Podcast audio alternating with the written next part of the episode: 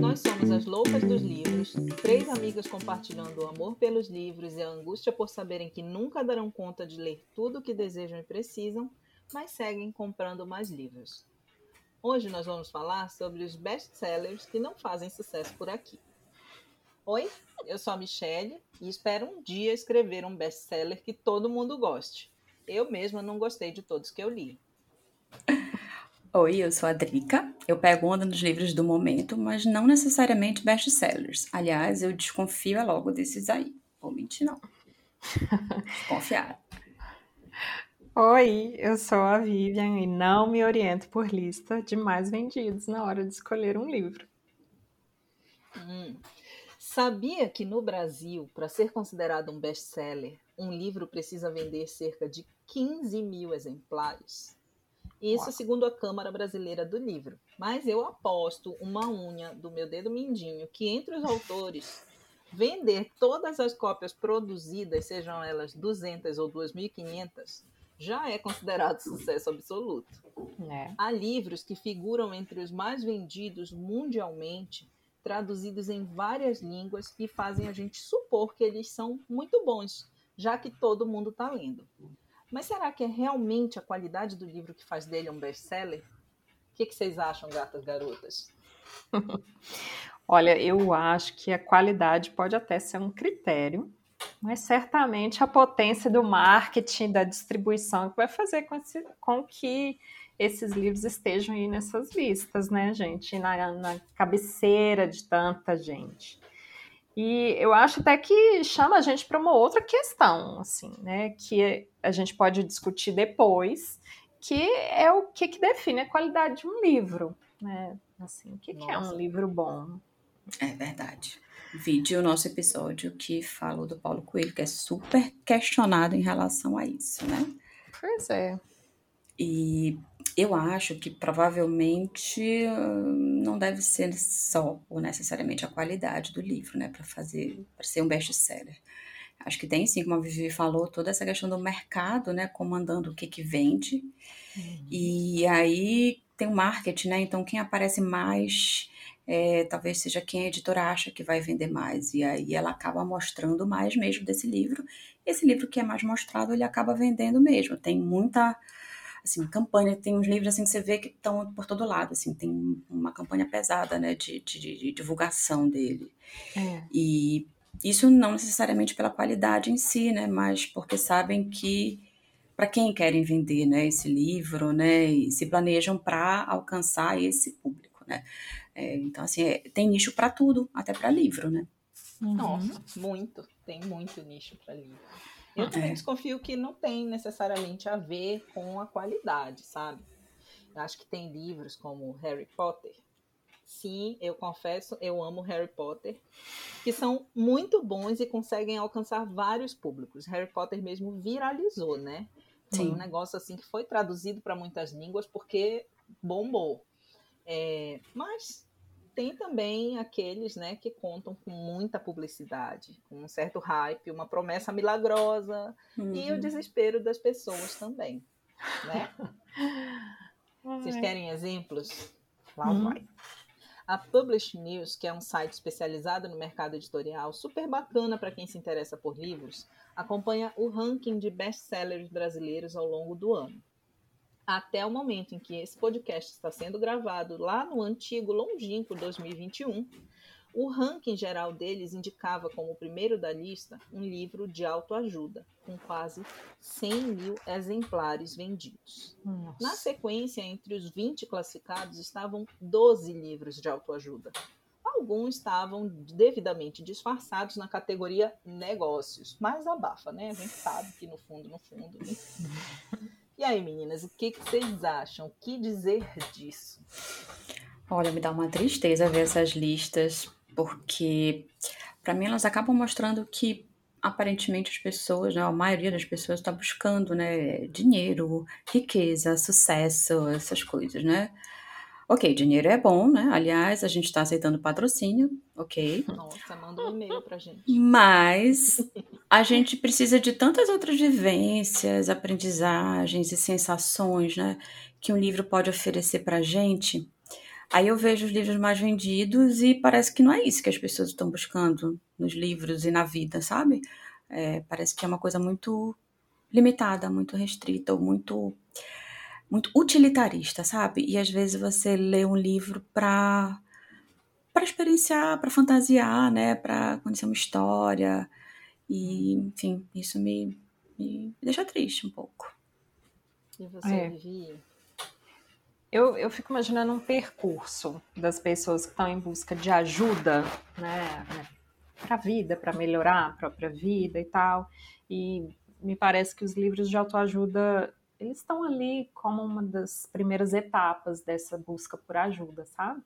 Antes de procurar uma ajuda especializada, né? Antes de é, ah, ver como efetuar mudanças na vida mesmo, elas vão para o que é mais acessível ali. Que, e livros de autoajuda tendem a ter um valor, né, um preço mais acessível do que de literatura né, em geral, assim, romance, ficção e tudo.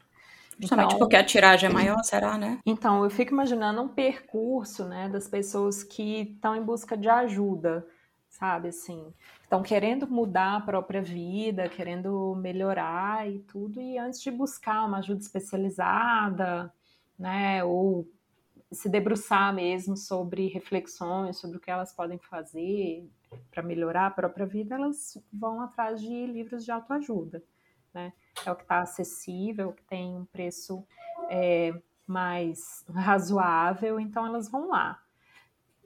De forma, então, que eu não vejo livros de autoajuda de uma forma completamente negativa, sabe? Acho que eu devo ser cancelada nesse momento pela população de psicólogos. Mas é, eu não acho que é completamente negativo, eu acho que é um, um, um passo aí, uma, uma etapa na escada do, do autoconhecimento. Não dá para ficar lá, né? Assim, é. É, é. preciso prosseguir nesse percurso, e inclusive é, como com ajuda especializada e tudo mais. Mas é, o livro como entretenimento, né, como contexto experiências subjetivas mesmo, como já eu disse num outro episódio, né, de experimentar emoções, sentimentos, reflexões, um livro que te balance. Isso não é, pelo que eu vejo, assim, algo comum no Brasil, né, assim, é, se a gente pensar ali, né? Acho que eu estou muito psicóloga nesse episódio, assim, mas se a gente pensar no, naquela coisa das, das necessidades, né? Uma escala de necessidades, essa escala de experimentar emoções mais complexas e reflexões e tal, ela vem muito depois. E grande parte da nossa população ainda está ali tentando sobreviver, assim, é. refletir sobre o que sente e sobre como pode melhorar a vida subjetivamente é um negócio muito acima, é, né, nessa escala. Então, o, que as pessoas buscam ou onde elas acabam encontrando de forma fácil é na internet, na televisão, né? Assim, assiste a novela, se emociona com o personagem, assiste aquela série, vê os vídeos no TikTok e, e é de alguma forma impactado com aquilo e tudo. E os livros vão vir muito depois, né? O que, que você acha, Mi? Ah, eu concordo com vocês duas. É, eu concordo quando a Drica diz que tem um mercado né, empurrando determinados livros para o topo da lista de mais vendidos. É, eu acho isso problemático porque tem a venda da ideia de que tem fórmulas para enriquecer, ter sucesso, felicidade, e essas Sim. fórmulas não funcionam, e a, e a gente sempre. É, é, muito comum a gente ver as pessoas voltando a olhar para si mesmos, se, se é, qualificando de uma maneira muito negativa, porque as fórmulas não funcionaram com elas. Mas as uhum. fórmulas não funcionam com mais ninguém além da pessoa que conseguiu enriquecer escrevendo a fórmula e vendendo, né? E sempre é. são coisas muito individualizadas, né? E a gente é. sabe que tem todo um, um arranjo, um sistema que Nossa. Que gera condições de para as pessoas, assim, como controlar sua ansiedade, depressão, não sei o quê, mas não é. vai olhar o, o que está produzindo isso, né? E aí é, é, sempre uma lógica de eu me organizar, eu, eu melhorar para me adaptar ou para produzir mais, para, enfim, é, é, nesse sentido Até que na, questiona pouco, né? nas questões assim de oferecer milagres, né, para ficar rico, por exemplo, né? Uhum. Pô, você, a gente vive num país que tem uma complexidade social e econômica e racial e de gênero, enfim, de todas as, as categorias possíveis e imagináveis. Então, assim, você acha que um livro que vai dizer o caminho das pedras, ele vai funcionar para todas as pessoas? Claro que não, é óbvio que não. Uhum. Tem questões sociais que são muito mais determinantes do que é, a fórmula, né? Sim. Então eu acho isso um problema sim. Mas eu também concordo com a Vivi, porque eu acho que tem livros que são classificados como autoajuda, que são muito bem estruturados e amparados, e que podem ser um caminho para as pessoas reconhecerem que precisam de ajuda e para buscarem ajuda. É, uhum. A gente falou no episódio anterior da Brené Brown, por exemplo. É um livro é. que é fruto da pesquisa dela, mas é um livro que não tem uma linguagem científica. Ele fala muito com as pessoas, é muito acessível. Uhum. Mas ele tem um embasamento bacana, interessante, que não te promete uma fórmula e nem diz que é fácil. Ao contrário, uhum. né? É, geralmente, quando eu recomendava esse livro no consultório, as pessoas diziam assim: ah, eu tô lendo em doses homeopáticas, porque cada capítulo é um, um tapa, tapa, na cara. É. Exatamente. Eu acho que o nosso critério para fazer essa seleção que a Vivi falou, né? Tipo, ah, nem todo livro de autoajuda é ruim, é quando a gente consegue identificar num livro supostamente de autoajuda, como o da Brené Brown, é, elementos que a gente reconhece que tem, é, que bebem na fonte de teorias que a gente conhece, que a gente consegue reconhecer, né, que dialogam Sim. com uma teoria e que a gente não vai passar um manual ou, ou um livro técnico, um artigo científico para para o cliente conseguir ter uma, uma, uma, abertura de perspectiva em relação àquilo que a gente conversa, discute, né? Então, Mas eu pego uma coisa, né?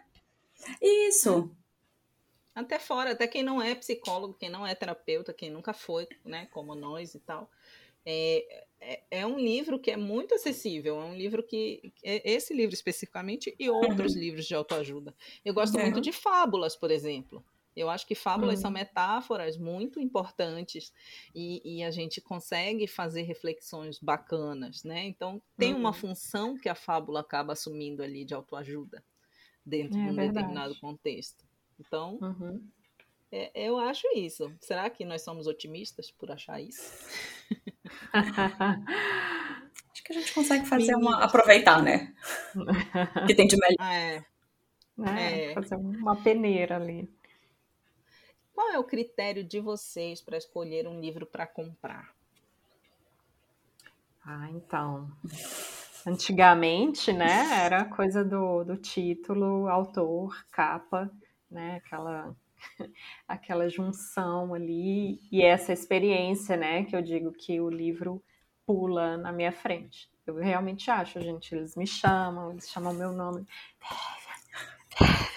E aí eu vou até ali e ele fala, me leva para casa e pula no meu colo e eu levo. Mas, né, na internet, comprando em lojas virtuais, assim, é, isso não, não me pega igual, né? E eu, nos últimos dois anos, tenho comprado livros só pela internet.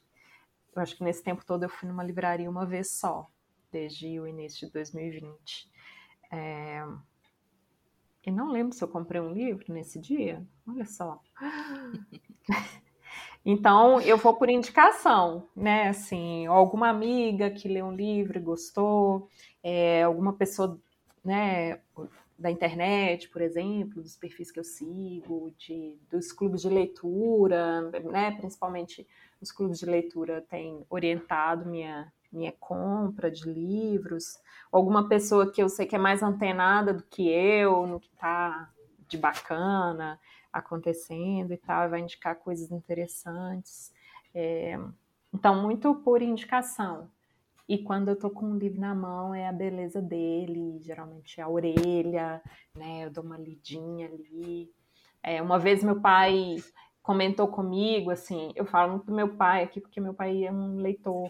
Né, Seu assim, pai é um louco dos livros, Vivi. Meu pai é um louco dos livros total. Eu super aprendi com ele a acumular livros e ler quatro, cinco livros ao mesmo tempo. Mas ele fala da importância do primeiro parágrafo do livro, assim. Ele fala que um primeiro parágrafo que te aprisiona, que te envolve ali, vai que o livro muito provavelmente vai ser bom. Tem, um, tem uma arte escrever o primeiro parágrafo de um livro. Então, às vezes também eu faço isso, né? Quando estou numa livraria física, eu abro lá no primeiro capítulo, o primeiro parágrafo, e dou uma lida. E você fala, nossa, eu preciso levar esse livro para casa. Se eu não levar, eu não vou ter como continuar, né? É, é. Já li livro inteiro dentro de livraria. Ah, verdade. Acho que eu ontem, mas não confirmo. Só as câmeras dirão. Ai, vocês falando de livraria, estou é, me dando conta que faz tempo que eu não vou a uma livraria e o quanto isso é reflexo também desse sistema que a gente está vivendo, né? As livrarias estão fechando. A gente Sim, tem poucas livrarias físicas, né, abertas. Uhum. Aqui em Fortaleza tinha uma cultura que era linda, era enorme, era um lugar assim maravilhoso. Fechou, justamente quando uhum. eu me mudei para cá, que poderia ir para lá, mas não tem mais. E aí temos nos shoppings, é, é, o que temos, mas também não tenho ido. Então eu sinto falta. Vocês ficaram falando, eu fiquei, nossa, que saudade de ir numa livraria e fazer esse, esse movimento, né, do livro, de manusear. Por exemplo, como eu leio muito livro digital, eu não sei como, como ele é no físico. Por exemplo, eu não tenho tanta ideia se ele é um livro muito grosso ou muito fino. Sim. É, é, é, estranho isso, né? Então, às vezes eu vou, às vezes eu queria ir na livraria só para ver como era ele fisicamente, assim, ele impresso, assim.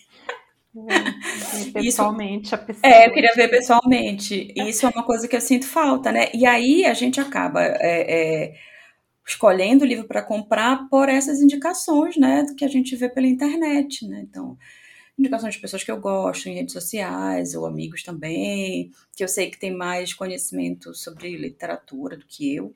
Escritores uhum. geralmente são bem bons para dar essas indicações. Pessoas que eu acho interessantes também né? Uhum. Seja pelo Instagram ou outros amigos.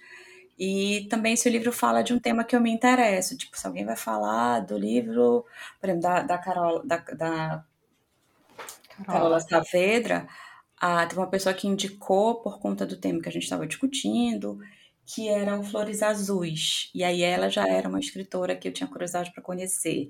Não sabia por onde começar. Eu vou para Flores Azuis porque tem a ver com o tema de relacionamento, separação, que tem me interessado.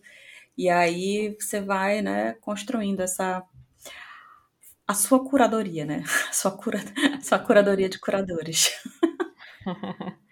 É, bom, depois que eu comecei a trabalhar como editora, é, eu vou fazer esse jabá aqui rapidinho, né? Porque afinal de contas o programa é nosso, a gente pode.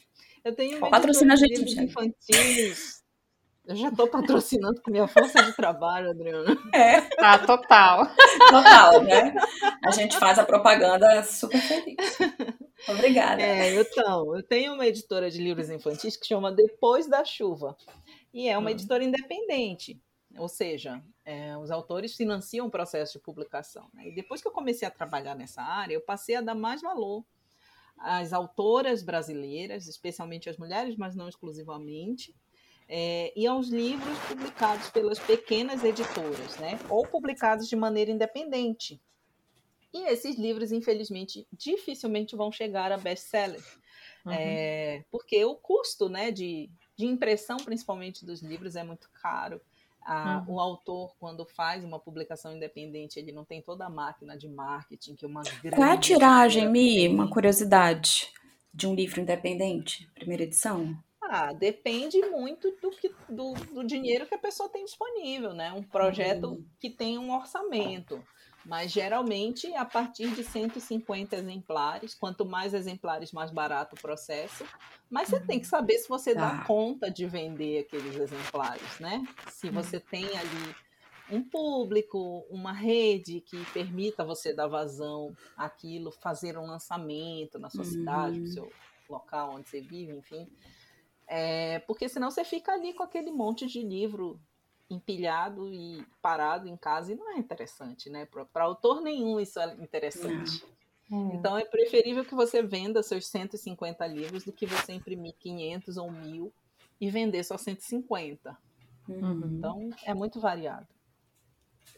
Mas enfim, sem falar nomes para a gente não ser processada antes mesmo de monetizar o podcast para pagar advogada, vocês já tiveram a experiência de seguir o hype do best-seller e se arrepender depois?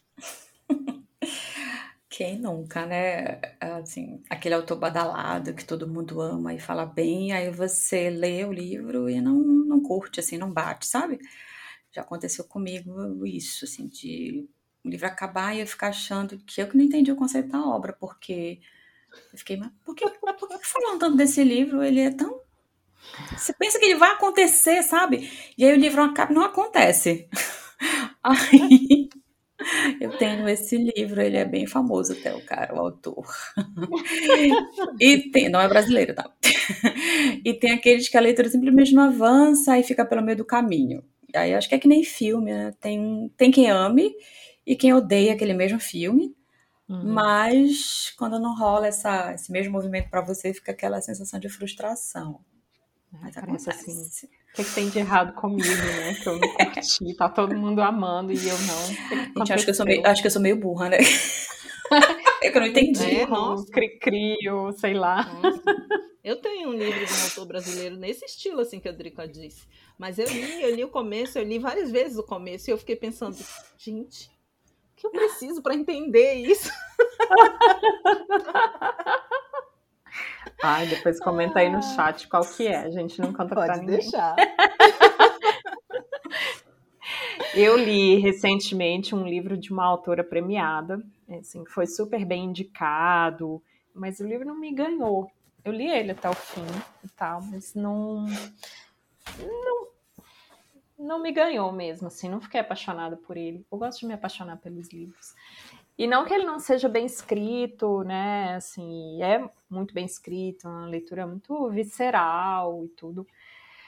Talvez eu não tivesse no momento de ler aquele livro, né? Porque eu acho que o livro precisa precisa combinar com o momento de vida da gente. No outro episódio, a Michelle falou sobre isso, né? Sobre Tem a identificação também, né? que um livro precisa ter. Sim. Né? A gente precisa ter com aquele livro, ou com a história, ou com um, um dos personagens, de alguma forma com a temática. E, e eu não sei, talvez seja pelo momento, não era aquilo que eu estava precisando ler, né? Assim, foi uma certa frustração, assim. Eu falei, ah, será que tem que tem de errado comigo? Mas coisas da vida, né? Você me Ai, é, eu, eu, já tive essa experiência, assim, para mim tem uma, uma dor adicional, que eu acho que é um investimento, assim, do meu rico dinheirinho numa coisa que eu simplesmente detestei. Eu, eu, detestei tanto que eu não passei nem pro segundo capítulo. E não é esse que eu falei que eu não entendi. Não. Isso eu ainda tenho. eu também já detestei livro que virou filme e amei o filme depois. Eu já tive um livro que eu odiei e eu emprestei para várias pessoas e as pessoas adoravam e eu não conseguia compreender por que, que elas gostavam tanto daquele livro horroroso. para mim era, né? Mas é isso. Cada um no seu contexto, com as suas experiências, vai se identificando com o outro aspecto do livro, né? Às vezes, sabe o que, que eu ame? Às vezes eu fiquei pensando que tem um formato. Porque vocês falando agora, eu lembrei de um livro que eu ganhei de aniversário, não, Natal. E era um livro que eu estava muito afim de ler. Era uma hum. biografia. E, e eu sei que a história da pessoa é incrível. Hum. É uma pessoa interessante e tal. Mas é, o estilo de, de, de a forma como está escrito, sabe? Tornou o livro desinteressante e eu não consegui ler. Olha só. Uhum. Não consegui. É. Sobre livro técnico, a, a Drica tem uma teoria que eu acho que se confirma, que tem uma determinada editora que publica livros que ninguém consegue ler até o final por causa da forma, por é causa do, do, formato. Gente, é muito comum. Realmente, ela tem total razão nisso. Ai, gente, eu quero saber. Eu acho que, eu acho que quem está ouvindo esse episódio vai ficar assim, se mordendo, se unhando para saber que livros e editoras são essas, porque eu tô aqui nesse estado. Chama a gente no direct que a gente conversa, né? Pra apresentar a teoria, né? É isso aí. ah, mas é isso aí, não é, caras e caros ouvintes? Nem tudo são flores no universo dos livros. Tu também já tiveste essa experiência? A gente vai terminar indicando livros que são nossas apostas de sucesso. Quer? Então uhum. mandem suas dicas aí, Vivi e Drica. Então, eu vou indicar duas autoras contemporâneas de poesia que já fazem sucesso, pelo menos uma delas já é best-seller. É... Então, uma é a Rupi Kaur. Nunca sabia como falar o nome dela. Kaur, mas é ah, Kaur. ela é Sikh, é, ela é indiana e é Sikh, então é Kaur que fala o nome dela. A Rupi Kaur e a Amanda Lovelace. Né? As duas têm uma característica semelhante, que é de trazer relatos e reflexões muito profundas de experiências de vida delas, bastante dolorosas, em forma de poema. Assim, o livro da, da Amanda que eu li é o A Princesa Salva a Si Mesma, neste livro, da editora Leia. É um livro bem intenso, assim, ela fala de experiência de abuso, de experiência de maus tratos é, com a mãe, né? A mãe maltratando, tendo é, submetido ela a maus tratos e tudo. Mas é, é bonito de ler, especialmente pela trajetória, né? Que afinal a princesa salva a si mesma neste livro. Então tem um alento aí. E da Rupi Kaur, eu, eu li recentemente O Meu Corpo, Minha Casa, da editora Planeta. Em inglês ele é o Homebody. E eu não li os dois primeiros dela, é o que. Outro jeito primeiro. de a boca, né? É. E um outro o que o sol faz com as flores, acho que é isso. Eu não li, mas quero. E recomendo demais, assim. São poesias, então, sobre a vida, né? E a vida dessas mulheres tão fortes, assim, que buscaram um caminho para a força pessoal, assim. Recomendo. E tu, Drica? A minha indicação é um que já está sendo o maior sucesso nos Estados Unidos, né? Já apareceu naquela famosa lista dos mais vendidos do New York Times, que ajuda a vender ainda mais os livros, né? Lá e aqui no Brasil, quando eles já chegam, já é com isso impresso na capa, né? Não sei quantas vezes na lista dos mais vendidos da New York Times, não sei o quê. E esse livro é Luxúria, é o romance de estreia da Raven Leilani, publicado aqui no Brasil pela Companhia das Letras. E aí as pessoas daquela minha curadoria de curadores, né, têm feito boas indicações, têm falado super bem dele. Parece que já vai ser até adaptado para roteiro de, de cinema e tal. E aí eu quero conferir esse hype em torno desse livro. Sou dessas. Eu vou ler ele Acho que ele vai ser o primeiro da minha lista para esse ano. Acho que eu vou começar a fazer listas. Eu me sinto assim completamente fora aqui. Que vocês falam das listas de vocês, eu não tenho listas de livros. ah, eu, eu faço só para burlar, né? Vocês sabem. só para ter o prazer de escrever uma lista de, de títulos. Mas Olha, esse já tá no meu Kindle da, empilhado lá na cabeceira, no meio dos 182 livros. Toda vez já. que tu falas desse Kindle empilhado, eu imagino assim uma pilha gigantesca de livros com uma escada do lado, assim, pra alcançar o tá no topo. ai, ai. É ótimo, Bom, ter 180 indicar... muito. Preciso de escada é. mesmo. Nossa, eu vou empilhar um dia desses 180 livros para saber que altura fica.